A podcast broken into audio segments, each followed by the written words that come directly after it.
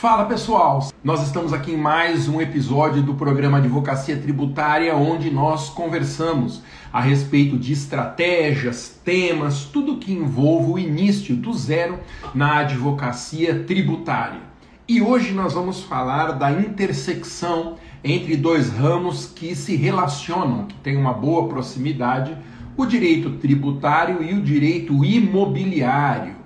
Então, eu dizia que nós vamos falar hoje com um convidado para lá de ilustre sobre o direito imobiliário. Então, de repente, você que já atua em direito civil e quer dar uma chacoalhada, abrir uma nova frente de atendimento no escritório, direito tributário talvez seja o seu próximo nicho.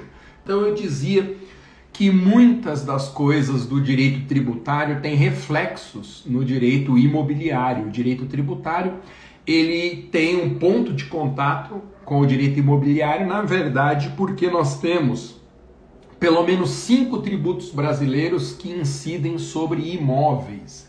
É isso para falar de impostos. São cinco impostos que incidem diretamente sobre imóveis, fora um sem fim de taxas, fora a contribuição de melhoria, que é só em relação ao imóvel também, então são ramos muito próximos. E hoje eu vou bater um papo aqui com aquele que eu considero a maior autoridade brasileira em regularização imobiliária, que é o professor Marcel Rulli. É, ele é a maior autoridade brasileira em direito imobiliário com ênfase em regularização imobiliária, que é um nicho sensacional também para você abrir no seu escritório.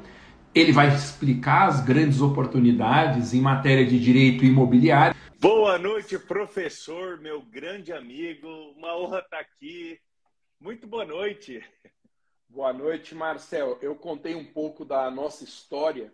Considero você a maior autoridade brasileira em regularização imobiliária nesse nicho tão próspero, né, que é o direito imobiliário.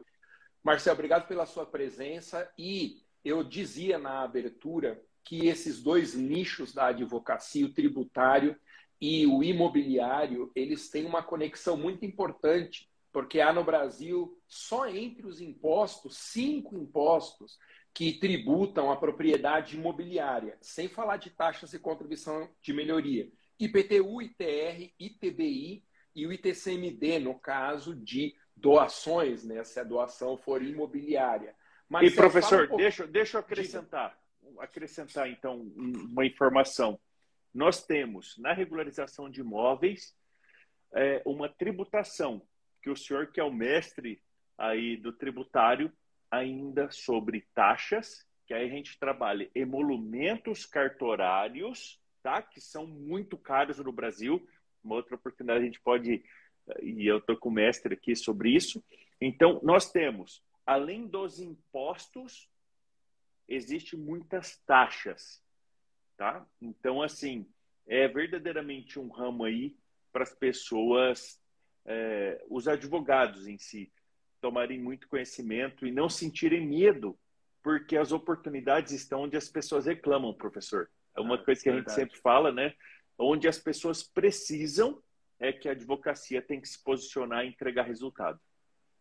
Verdade. Ô, Marcel, qualquer pessoa já teve na sua vida civil é, algum tipo de relação com uma propriedade imobiliária. Então, embora seja um nicho muito próspero, às vezes a pessoa acha que precisa ter um conhecimento assombroso, mas só do fato da gente lidar na nossa vida pessoal com tantas questões imobiliárias já torna o ramo um ramo mais acessível. Fala um pouco sobre esse nicho, Marcel. Ele é parte do direito civil, acho que ele está ali entre o direito civil, tem o administrativo também, o tributário. O que, é o direito imobiliário? Professor, o direito imobiliário é algo amplo, como todas as matérias que a gente acaba estudando na faculdade. O que a eu costumo é dizer é o seguinte: a, a, o direito imobiliário ele é muito amplo, muito amplo. Como tudo que a gente estuda nos cinco anos da faculdade, como tudo que a gente depois de formado tenta advogar, e aí tem aquela sensação. Acho que duas sensações que é frustrante para qualquer advogado, tanto que eu, 20 anos como servidor público, eu nunca tinha pensado em advogar. e eu descobri a regularização de imóveis, abandono, 20 anos de serviço público, tinha um salário muito bom, algo em torno de 20 mil reais. Qual, qual que era o seu cargo, Marcel? Que isso é muito interessante. Eu era coordenador, assim, eu tenho honra de falar isso, eu nem gosto muito, né? Porque parece que eu estou me gabando aqui. Você imagina, eu estava coordenando os cursos para, para novos juízes e novos servidores do meu tribunal. Então, eu era coordenador da EJUDE, Escola do Poder Judiciário. É a escola que o CNJ mandou todos os tribunais criarem uma escola para que os novos magistrados viessem para essa escola, estudassem durante três meses, que os novos servidores estudassem durante o período, não só tomando posse e já indo para a linha de frente, vamos falar assim, mas que durante três meses tem uma grade ali. E aí qual, eles qual era o tribunal, Marcel? É o Tribunal de Justiça do Mato Grosso do Sul. Maravilha. Eu conheço muito bem Campo Grande, eu tive o privilégio de dar muitas palestras aí na sua cidade. E eu sempre digo, acho que eu te falei isso quando a gente se encontrou. Campo Grande tem o melhor restaurante do Brasil, que é a Casa do Peixe. Um lugar sensacional. Difícil para quem tem alma de gordo que nem eu comer pouco, não é? Ó, oh, eu e Ju, minha amada esposa, sábado estivemos lá. E, e fomos só. com o espírito de gordo, tá? Então você imagina ah, é. o que a gente comeu. Que maravilha. Ô, ô, Marcel, o direito imobiliário, quer dizer que você largou então um cargo, você era concursado ou nomeado? Concursado. Não, não, concursado. concursado eu tomei posse, mas advogar. um parênteses. Você que sempre foi um professor muito renomado nas redes sociais, desde o tempo que você tinha um blog, você estava na LFG, você sempre foi uma referência para mim em direito público. Aí eu englobo a sua facilidade com direito administrativo, direito tributário, porque essas matérias foram muito é, superficiais para mim. E com as suas aulas, no tempo do LFG, faz tempo, viu, irmão? Eu sou velho, então não se preocupa, não. Imagina com seus eu. livros. Não, com seus livros, eu passei no concurso, na época eu tinha 19 anos, eu tomo posse aos 20 anos de idade. O dia que eu tomei posse, o presidente aqui do tribunal, que já é falecido, já está no céu, ele diz assim: Eu acho que você é o servidor mais novo e mais alto, porque eu quase tenho dois metros de altura. É verdade, eu me senti pequenininho, eu tenho 1,90m, eu conversava com você olhando para cima. É, é, ô Marcel, deixa eu falar um pouquinho sobre oportunidade de negócio. Para quem quer começar do zero né, no direito imobiliário, especialmente na regularização imobiliária, quais são as grandes oportunidades de negócio? Então, eu decidi assistir a live hoje aqui, adorei a didática do professor Marcel e quero começar em direito imobiliário. Que tipo de oportunidade de negócio a gente tem? É só para imóvel urbano? É mais para rural? Como que é? Mas é, é, eu costumo dizer assim, ó, o advogado que subnichar o escritório dele, ele vai ter oportunidade em qualquer área. Verdade. E por que, que eu digo isso? Porque a gente acostumou ter especialista de tudo. E nada de errado que o professor vai falar, eu e o Mas aqui, a gente tem essa afinidade. Você às vezes olha uma placa Nada de errado com isso. Uma placa, faz... uma placa de advocacia. O cara coloca lá civil, penal, previdenciário, tributário, administrativo, constitucional e trabalhista. Gente, não preciso. Nós que somos da área, e aqui a gente fala para os mesmos alunos que são advogados, né, Masa? Se a gente der conta de um pedaço dentro do, vamos dizer assim, no meu caso, do direito imobiliário, tá tudo bem. Se a gente der conta, um exemplo, oh, direito tributário no Brasil, Maza, você é a maior referência aqui. Gente, se, se o cara der conta de meia dúzia de imposto, ele já está fazendo milagre. Verdade. Porque nós temos impostos federais, estaduais, municipais, fiscalização dos três órgãos, enfim, dos três entes, né? Como o Maza ensina nos livros. Então, o que eu, o, o, o que eu visualizei, Maza, até foi durante a minha carreira como servidor público, eu atendia, eu, eu fui chefiar uma vara de registros públicos. Era registro e fazenda pública, só a área total. Eu tento é. ajudar meus alunos com IPTU. Tanto que depois a gente já faz um compromisso público aqui da gente fazer uma live lá no meu canal exclusivo de ITBI, IPTU e TCMD, que você é a maior autoridade do Brasil Fechado. sobre isso. E a gente discutir situações práticas para você clarear para os alunos. Então, aí quando eu fui chefiar essa vara, o que, que eu reparei, mas eu nunca tinha pensado de advogar. Só que os advogados que chegavam, que tinham conhecimento de regularização de imóveis, eram advogados que estavam faturando muito, estavam realizados com a profissão. Não era aquela realidade que eu via, vamos dizer assim, de muitos advogados insatisfeitos. Porque, Masa, uma coisa que eu falo no canal, e não é segredo para ninguém, é assim, ó. Repara as outras, as outras profissões, Masa. As pessoas reclamam das outras profissões. Os advogados que a gente conhece, você não ouve nenhum reclamar que não ama a advocacia. É muito difícil, 2, 3%, mas 95% reclamam que ganha, mas não é da atividade, é do ganho. E o que você traz aqui do, da pessoa se especializar no tributário, por exemplo, Campo Grande, você falou aqui que você conhece a nossa linda cidade. Eu posso te dizer, a gente tem quase um milhão de habitantes. Quantos são especialistas em tributário, que você é a maior autoridade do Brasil, e quantos são especialistas na regularização de imóveis? Eu conto nos dedos. Ele não consegue atender a demanda. Entendeu, Baza? Então, o segredo hoje da advocacia, eu acho que é o primeiro pilar.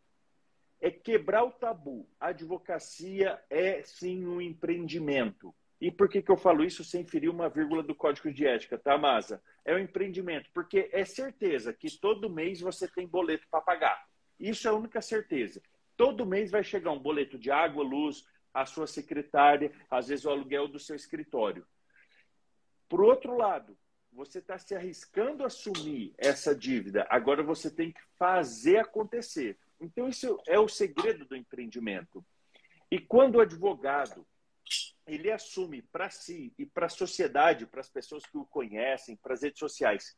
Cara, você imaginou? Eu, eu falo aqui, na minha cidade, que é uma cidade pequena, uma capital pequena, tem 900 mil habitantes. Você procurar, assim, quem que é especialista em direito tributário. Eu faço o desafio aqui, Baza, quem está aqui conosco. Procura aqui no Google Ads, procura Campo Grande, especialista em direito tributário. Provavelmente, se aparecer um ou dois, é muito. Coloca uhum. aqui a minha área, Masa, especialista em regularização de imóveis. E, e, são as duas áreas que todo mundo se enrosca no momento da vida. No é. inventário, numa partilha, vai regularizar, é, vai partilhar imóveis. O STJ falou, não dá mais para partilhar imóvel regular. Quem, Masa, quem nunca recebeu, não, quem nunca caiu numa malha fina, Masa, uhum, no IR, do imposto de renda, verdade. entendeu? Então, eu acho assim, um pouco, é, eu falo muito isso para os meus alunos, é a gente se definir. O que, que a gente. Eu tenho um irmão que é médico, só para talvez essa visão que eu tenho. Meu irmão é cirurgião oncológico. Se uma pessoa procurar com câncer e não for caso de cirurgia, meu irmão não atende. Ah, ele poderia atender? Ele poderia, mas o foco do meu irmão dentro da medicina, que é extenso como a, a, a advocacia, o que, que ele foca, Masa?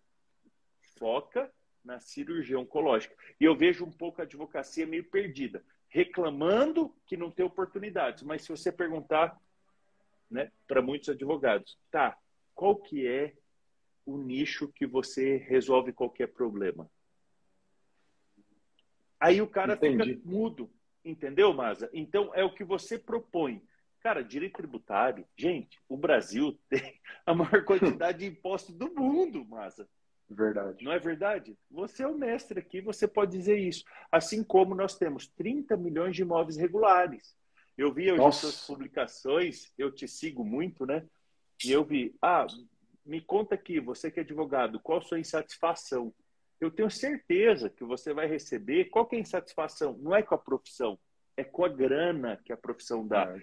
Mas, queridos alunos e alunas que estão nos ouvindo aqui, Nós temos que nos posicionar onde somos melhores. Se vocês são alunos do professor Maza, se assumam na internet. Eu resolvo qualquer problema tributário que você enfrentar. Esse é o segredo, Maza. Ninguém quer mais o clínico geral, que é igual o pato. É verdade. O pato não voa bem, não nada bem, não anda bem. Então, eu acho que esse é o grande desafio aí da advocacia atual, meu irmão. Ô, Marcel, de tudo que você falou, eu pesco aqui uma informação que é muito preciosa, a ideia da advocacia como um empreendimento. Eu tenho batido muito nessa tecla aqui que o escritório de advocacia tem que dar lucro. Não é possível, não é possível em um período, por exemplo, de um semestre, a gente não ter no escritório receita suficiente para pagar as contas. Se isso acontecer, e, além de pagar as contas, permitir que a gente tenha uma sobra para as nossas retiradas, é preciso chacoalhar a advocacia. Abre um outro nicho de atendimento, vai lá, faz o curso de regularização imobiliária que eu recomendo, do professor Rulli, mas não fique parado. Eu não sei de onde veio a ideia de que a advocacia é um sacerdócio, que é uma profissão melhor que as outras. Gente, no final do dia, nós temos que fechar as contas do escritório no azul. E como que a gente faz isso? Continuando atendendo os mesmos clientes, as mesmas oportunidades de negócio? Não, dando uma chacoalhada, abrindo uma outra frente de é, atendimento no escritório. E para isso precisa investir em capacitação. Não vai ser pela internet, assistindo conteúdo gratuito que você vai se capacitar. É preciso fazer um investimento. Então, essa sua fala, Marcel, foi brilhante. Deixa eu falar de uma curiosidade em relação, ou então me corrija se eu estiver errado. Nós temos dois impostos principais que incidem sobre a propriedade imobiliária: o IPTU, na área urbana, e o ITR, na área rural. No Brasil, proporcionalmente, o IPTU é muito mais caro do que o ITR. Às vezes, o valor do ITR é tão baixo que não compensa o fisco entrar com uma execução fiscal para cobrar de um exercício. Mas, curiosamente, embora o IPTU seja muito mais caro que o ITR, as propriedades rurais tendem a ter um valor muito mais alto do que as propriedades urbanas. É, no seu nicho, tem mais procura por regularização rural ou regularização urbana? No nicho, eu costumo dizer assim, Maza, quem se posiciona e demonstra que resolve qualquer problema de imóvel, qualquer regularização de imóvel resolve, inicialmente aparecem os imóveis urbanos, que são as pessoas que hoje têm acesso às nossas aulas, têm acesso à internet. Mas vira e mexe, aparece uma grande área rural. E aqui é faturar dinheiro para se aposentar na advocacia, sabe? Eu, eu, eu, lá no canal, eu criei o honorariômetro. Para você ter uma ideia, só no ano de 2021, de janeiro de 2021 a dezembro de 2021, um ano de pandemia, os meus alunos que não se importaram de eu divulgar, porque se eu divulgasse tudo que eles me mandaram, dava muito mais. Mas assim, aquele que eu mostro, eu mato a cobra, mostro o pau, mostro a, a cobra morta, nós faturamos, eu digo com os meus alunos, 308, é, 3 milhões e 800 mil reais de honorários no ano de pandemia, com a regularização de imóveis. E por quê? Porque esses alunos, que é o que você estava falando, o empreendedor, ele não. E aí, a advocacia aqui, eu bato na tecla, respeitando 100% do código de ética. Sim. Ele não pode achar que ele não é um empreendedor, Maza. Ele é um empreendedor, sim. Ele é um gestor. O, o escritório dele, ele tem que visualizar como uma empresa. E aí, o que, que os meus alunos começaram a fazer? Falar para parentes, amigos, corretores de imóveis, familiares, advogados eu resolvo qualquer problema de imóvel. E aqui, Masa, se você me permite, eu faço esse desafio para os seus alunos. Você já imaginou, Masa, os seus alunos avisarem para os familiares, para pessoas conhecidas dele. Imagina assim, ó, eu não sei qual que é o seu problema com o fisco. Eu resolvo. Eu não sei o tanto que você está pagando de imposto. Eu, talvez estudando, eu faço uma elisão fiscal, que não é jeitinho, Não tem nada não. de errado.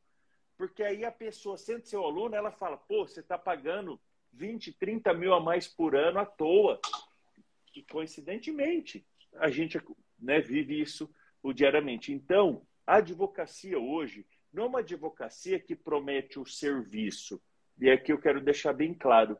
É uma advocacia que promete resultado e cumpre. Eu, eu sei que o, o, o, código de ética, Masa, não nos permite prometer resultado. Tá tudo é. bem, eu entendo Proibido. isso. Proibido. Hum, exatamente. Mas o meio a gente pode prometer.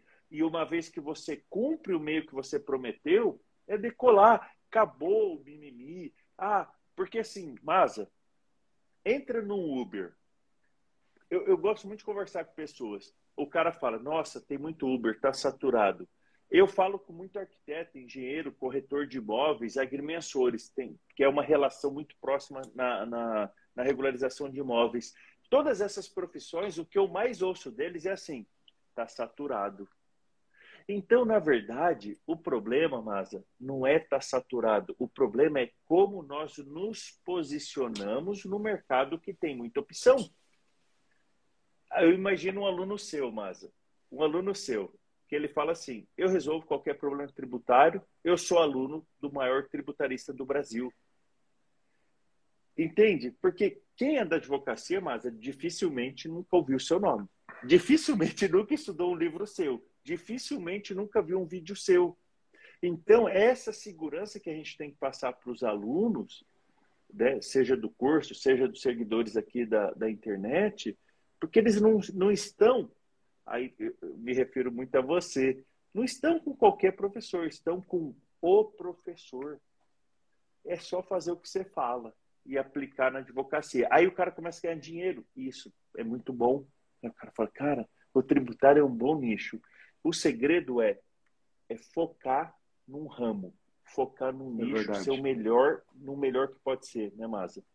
É, o Marcel, eu advogo há 22 anos e várias vezes eu já contei essa história. Quando eu comecei na advocacia, lá no longínquo ano de 1999, é, eu comecei a atender o que aparecesse. Eu era um advogado, um clínico geral, um generalista, porque eu tinha o sonho, naquela época, de atuar só com direito regulatório, porque as agências reguladoras estavam muito na moda. Só que eu abri um escritório com amigos meus, professores, e atendendo em direito regulatório, não aparecia cliente nenhum. Chegou uma hora que o escritório não se pagava, e aí eu comecei com, um, eu sempre conto essa história, com um inventário de um conhecido da igreja que faleceu. Depois, numa causa de criança e adolescente, que um vizinho lá da onde a gente morava, em Guarulhos, tinha estourado uma caixa do correio e teve uma ação, e eu fui defendê-lo na vara da criança e da adolescência, um trabalhista, veja só, também para uma pessoa da igreja. Então, o generalismo, ele é quase que uma necessidade no início da carreira, mas aquela frase que você disse me pegou muito, porque é uma grande verdade. As pessoas tendem a não procurar generalistas, elas gostam de ir no especialista. Se tem alguém na medicina, para pegar o caso do seu irmão, que você trouxe aqui, Alguém na medicina que atende ortopedia, é um especialista em ortopedia, por que, que eu vou deixar de ir nesse especialista para ir em alguém que faz ortopedia, mas também faz quatro ou cinco outras especialidades? Então, no direito, a gente precisa pensar com a mesma cabeça. Vai chegar uma hora, e a hora é agora, para quem ainda não tomou essa decisão, é neste ano que a coisa tem que acontecer. Começa a fazer prospecção de clientes do subnicho que você escolher do seu nicho. Vamos falar um pouquinho sobre isso, Marcel. Como que é a estratégia de prospecção que você acha que faz mais sentido para o nicho que você domina tão bem? Como que aparecem os clientes? Você já disse que você ensina os alunos a falar com contador, a falar com engenheiros, a falar com o pessoal que mexe diretamente os corretores. A prospecção, como que o cliente no direito imobiliário aparece no escritório dos seus alunos? Masa, sensacional sua pergunta.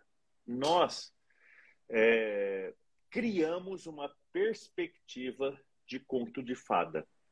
Assim, ao mesmo tempo que a internet nos leva para o mundo. A internet, todo mundo aqui, num primeiro momento, é um desconhecido. Não é verdade?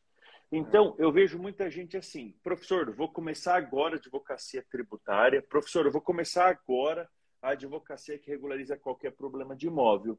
Aí a pessoa só foca em fazer canal do Instagram e YouTube, e nada de errado com isso, isso é muito importante, é uma realidade agora, mas a pessoa esquece, naquela conversa familiar, de dizer para os familiares: eu regularizo qualquer problema de imóvel, eu resolvo qualquer problema tributário.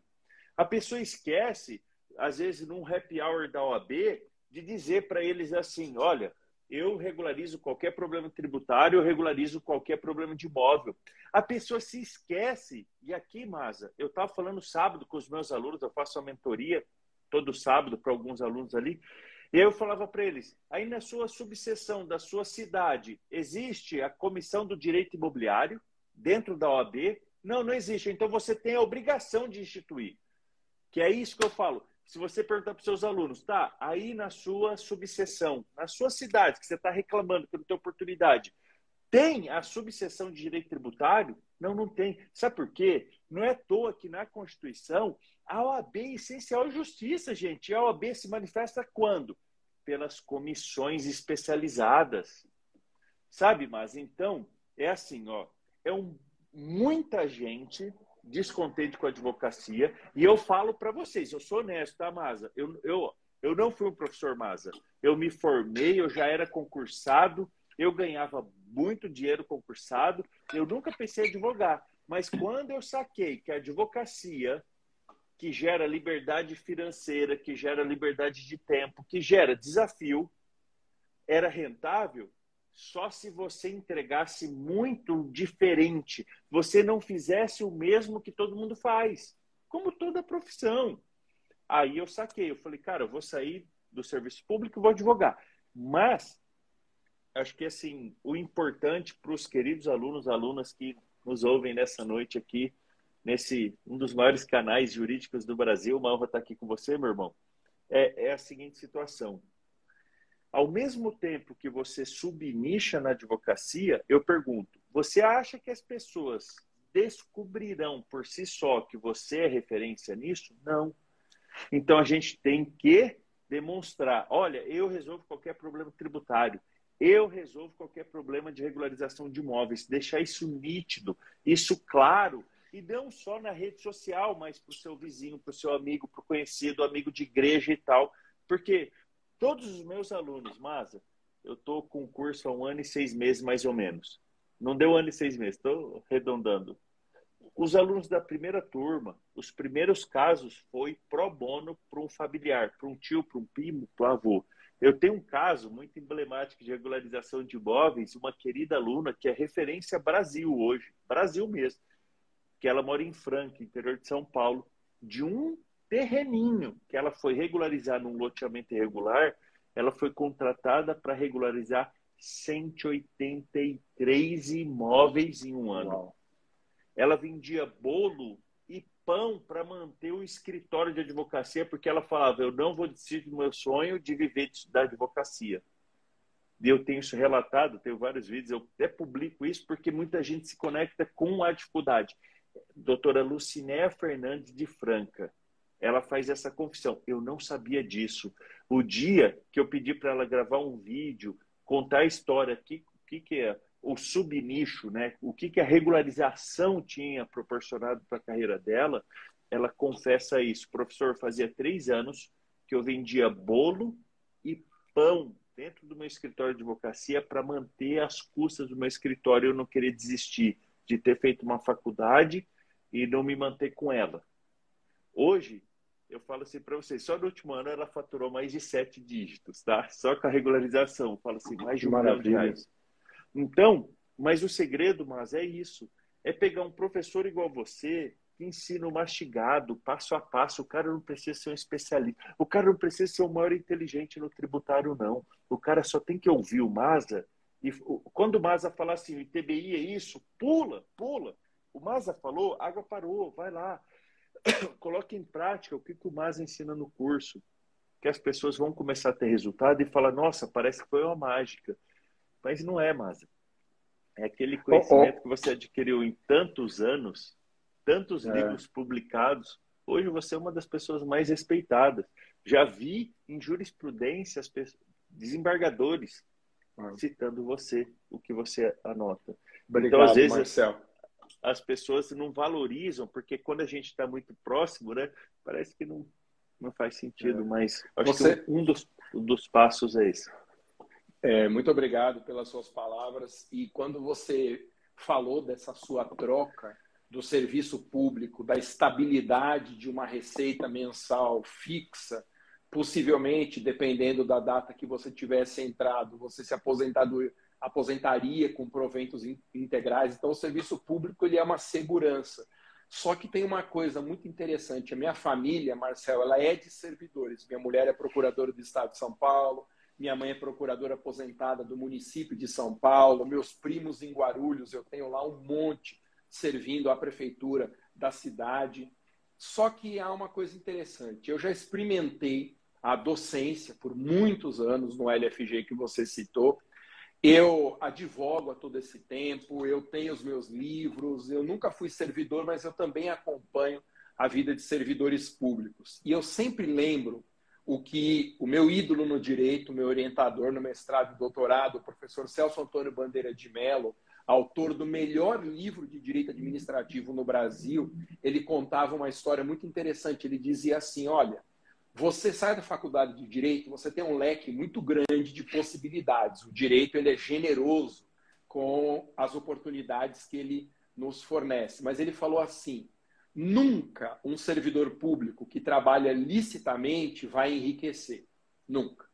Um autor de livros não vai enriquecer. Eu peguei o boom dos, das editorias jurídicas há um tempo atrás, quando o mercado do papel não estava em crise ainda. Eu posso te dizer, são três ou quatro que hoje ganham dinheiro autores com livros. O professor Celso Antônio dizia assim: é só na advocacia, só na advocacia, que você pode estar atendendo e passar pela sua porta, entrar um cliente a qualquer momento que vai resolver a questão financeira da sua vida para sempre. O que eu chamo, Marcel, de pescar uma baleia. Para você pegar um cliente, um caso que muda a sua história financeira, você tem que estar tá lá com a varinha. Então, o que você disse é perfeito. Às vezes a gente esquece de falar para quem é próximo e quem não se apresenta quem não diz que atua no nicho X ou no nicho Y não vai ser lembrado. Quem não aparece não é nunca lembrado. Então, você deu essa dica de ouro da gente começar com as pessoas que são muito próximas e aí a prospecção vai sendo feita devagarzinho, avisa um, avisa o outro, até chegar a essa situação da sua aluna, que eu tenho certeza que é apenas uma entre tantos alunos seus que poderiam dar esse depoimento aqui, chegar a uma cifra espetacular como essa que você mencionou. Marcel, e como que você lida com a questão no seu subnicho de precificação? Como esse é um dos grandes dramas da advocacia hoje? Né? Cobrar a tabela da OAB ou não cobrar? Percentual no proveito econômico ou não vai ter esse percentual? Quais, quais são as estratégias de precificação que você prefere no seu subnicho, Marcel? Sensacional, amigo. Teve um colega aqui, acho que o doutor Edivaldo, falou: pensei que o professor Marcel era assistente nomeado no tribunal. Só para fazer uma pontuação. Masa, eu passei no concurso, tinha uma vaga só. E eu costumo Nossa. dizer assim: Deus faz alguns milagres na nossa vida. Me Verdade. tornei servidor público, tomei, tomei posse dia 21 de março de 2001. Então, eu aposentaria com integral do meu salário, tá? não era o teto do INSS, que eu entrei antes da emenda 40, com a maior autoridade aqui de tributário, me sinto muito à vontade. E eu peguei um período que até 2013, no meu estado, toda, uh, todo cargo que eu acumulei, durante um período, eu acumulava aquele salário. Não tenho vergonha de dizer, Vaza, eu saí do tribunal, eu já tinha outros cargos, que era de nomeados, mas o meu salário base era algo em torno de 20 mil reais já, tá? Abandonei isso. Aí, futuramente eu conto por que, que eu fiz isso. Porque eu vi que na advocacia eu poderia ganhar mais, mas não era mais só o ganhar. era questão da realização. Mas futuramente eu quero deixar um tempo assim, porque senão, se eu falar mal do que eu fazia, parece que eu estou cuspindo no prato que comi durante lindos 20 anos. E eu não tenho nada a reclamar. Mas eu quero viver um pouco de vacácio legis para dizer algumas dificuldades que eu tinha. É, por exemplo, em formar equipe, quando você é chefe no serviço público, você não contrata as pessoas que você quer, você recebe as pessoas que tem. E muitas, às vezes, não tem aquela capacidade. Mas, enfim, deixa para um outro momento. Eu quero contar esses desafios que, que eu me envolvo com tudo que eu fiz. Quando você fala de precificação, o que, que eu vejo, e, e não é um segredo isso, é tão, ao mesmo tempo que é nítido, o advogado que é inseguro, o que, que é um advogado inseguro, Maza? Maza, ó, se eu te ligar agora, falar assim, Maza, tô enroscado, tô enroscado, tô enroscado com um tributo. Eu, eu fecho o olho e te contrato. Ok. Aí eu pergunto para o meu aluno. E aí eu pergunto para o seu aluno, ou para quem te segue, eu pergunto assim: se eu te contratar, você vai entregar o mesmo resultado que o Masa entregaria? Eu falo isso para o meu aluno. Se eu te contratar hoje, você entrega o mesmo resultado que eventualmente eu entregaria? Ou um seguidor nosso aqui do canal, que é aquele advogado que consome aqui tudo que a gente faz, mas não se especializou ainda no seu curso nem no meu, tá tudo bem eu pergunto para essas pessoas que não pararam para estudar a base, você resolve qualquer problema tributário? Sabe o que, eu falo para os meus alunos na mentoria, Maza? Eu falo assim: você se contrataria para resolver uma questão tributária que fosse a mais difícil do mundo?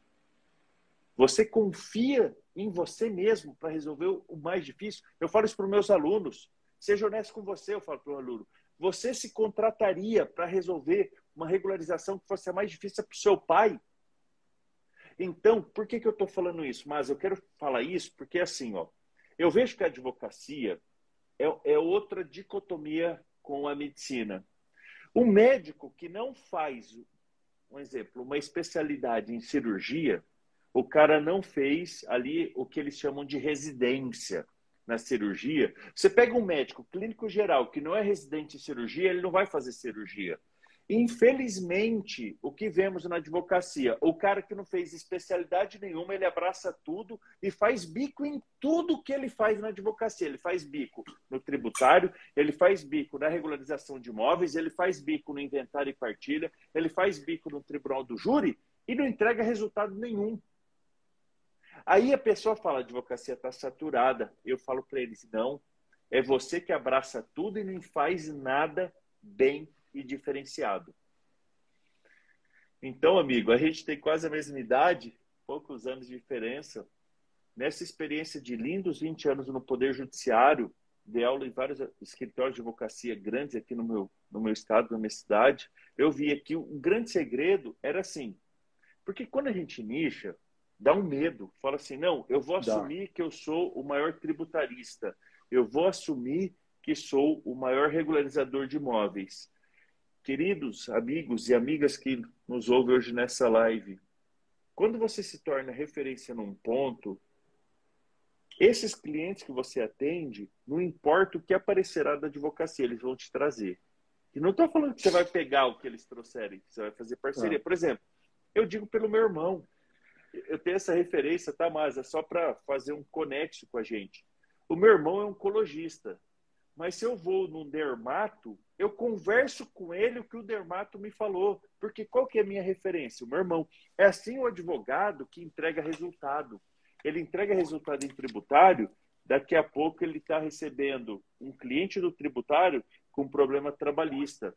E não estou falando que ele vai abraçar isso, mas ele vai fazer uma parceria com um colega trabalhista né, que, que tenha facilidade com aquilo, que é o que você faz, Maza, que é o que eu estou fazendo aqui iniciando a advocacia. Então, eu acho assim, a responsabilidade com o resultado do cliente. E para ter essa responsabilidade, a gente tem, tem que ter conteúdo. E para ter conteúdo, a gente tem que especificar a área, ser o melhor naquela área.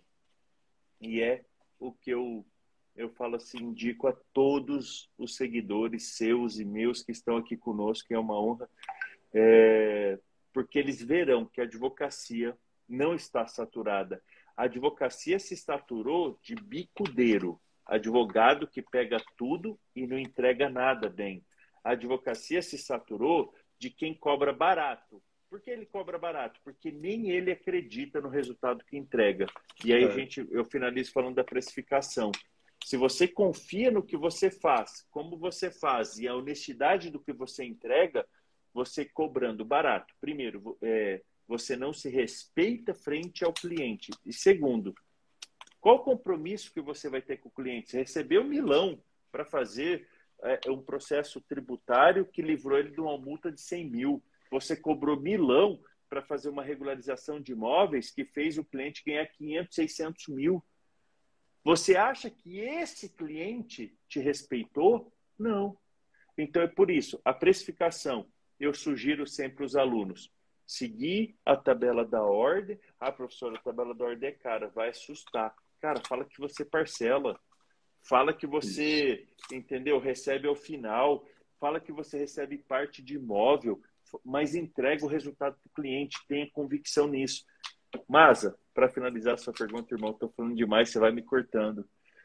Maza, os maiores escritórios que a gente conhece são baratos? Não, nada baratos. Exato. E não tem um tanto de gente que procura por que, que a gente tem que, desculpa o termo, tá, Márcia? Não gosto de falar essas coisas. Por que, que a gente tem que prostituir no preço que é cobrado? Verdade. Quem faz isso é porque não se valoriza. Ou, eu não, não, nem acredito nessa frase, não é que não se valoriza, não tem firmeza e confiança no que entrega. Porque uma vez que a pessoa é seu aluno de direito tributário, essa pessoa pode fechar o olho e falar: eu resolvo qualquer pendência, pode mandar para mim. E essa pessoa se tornou algo tão especial que ela não tem que cobrar milão. Milão é uma consulta, milão é um estudo de caso. Mas para pegar uma ação que você vai derrubar uma multa de um milhão, entendeu? A pessoa tem que receber no mínimo, no mínimo, 100 mil, 150 mil. Mas é ter essa convicção dentro de si. O problema da advocacia hoje é isso. Está saturado mas pergunte para esses advogados que estão reclamando que está saturado, qual a sua especialidade? O que, que eu posso te contratar para você resolver de olho fechado para mim? Eles vão ficar em silêncio. É, o Marcel, você falou uma coisa muito bonita mesmo sobre a cobrança de honorários. Eu já estou encaminhando aqui para o nosso encerramento, porque eu sei que você tem suas responsabilidades familiares, você tem uma quantidade enorme de alunos e família e os alunos são sempre as nossas duas grandes prioridades. Porque às vezes a pessoa tem receio de deixar o cliente ir. Qual que é o problema se a gente faz um preço que é justo, um preço que tem a ver com o que nós gastamos de tempo, de dinheiro, de energia para chegar até onde nós chegamos? O cliente não topa o valor, então não vai ter. Tem gente que acha que tem que aceitar uma redução de preço, ou então, se o cliente vende ter feito leilão, passa num escritório que faz por menos, tal, deixa o cliente ir embora. O nosso grande mentor, você sabe disso, Marcel, ele gosta de dizer isso, né? Uma vez que a gente viu, a gente não consegue mais desver. Então, uma vez que ele foi atendido por você e você se valorizou na cobrança de honorários, ele pode até ir embora, mas ele sempre vai ficar com a pulga atrás da orelha.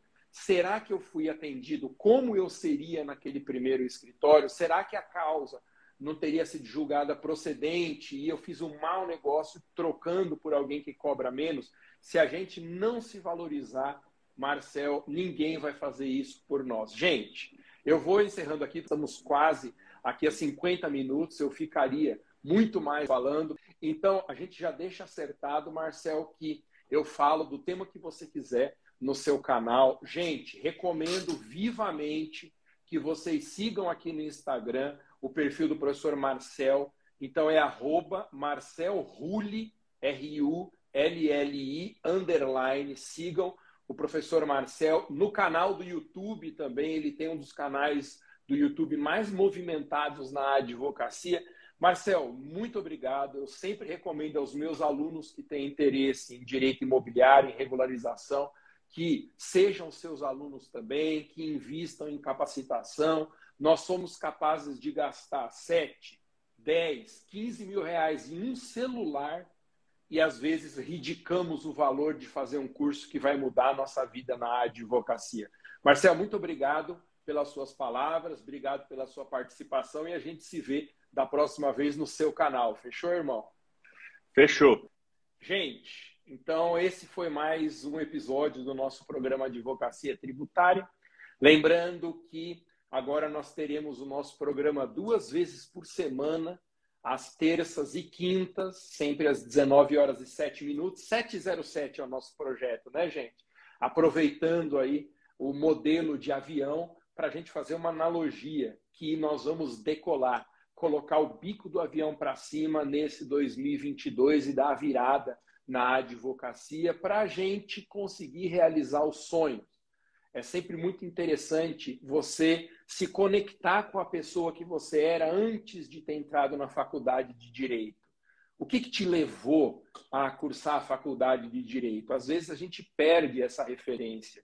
Se conecte, volte a sonhar aqueles sonhos do início da sua carreira, porque o direito nos recompensa, desde que a gente saiba também a quem seguir, que a gente invista na nossa capacitação.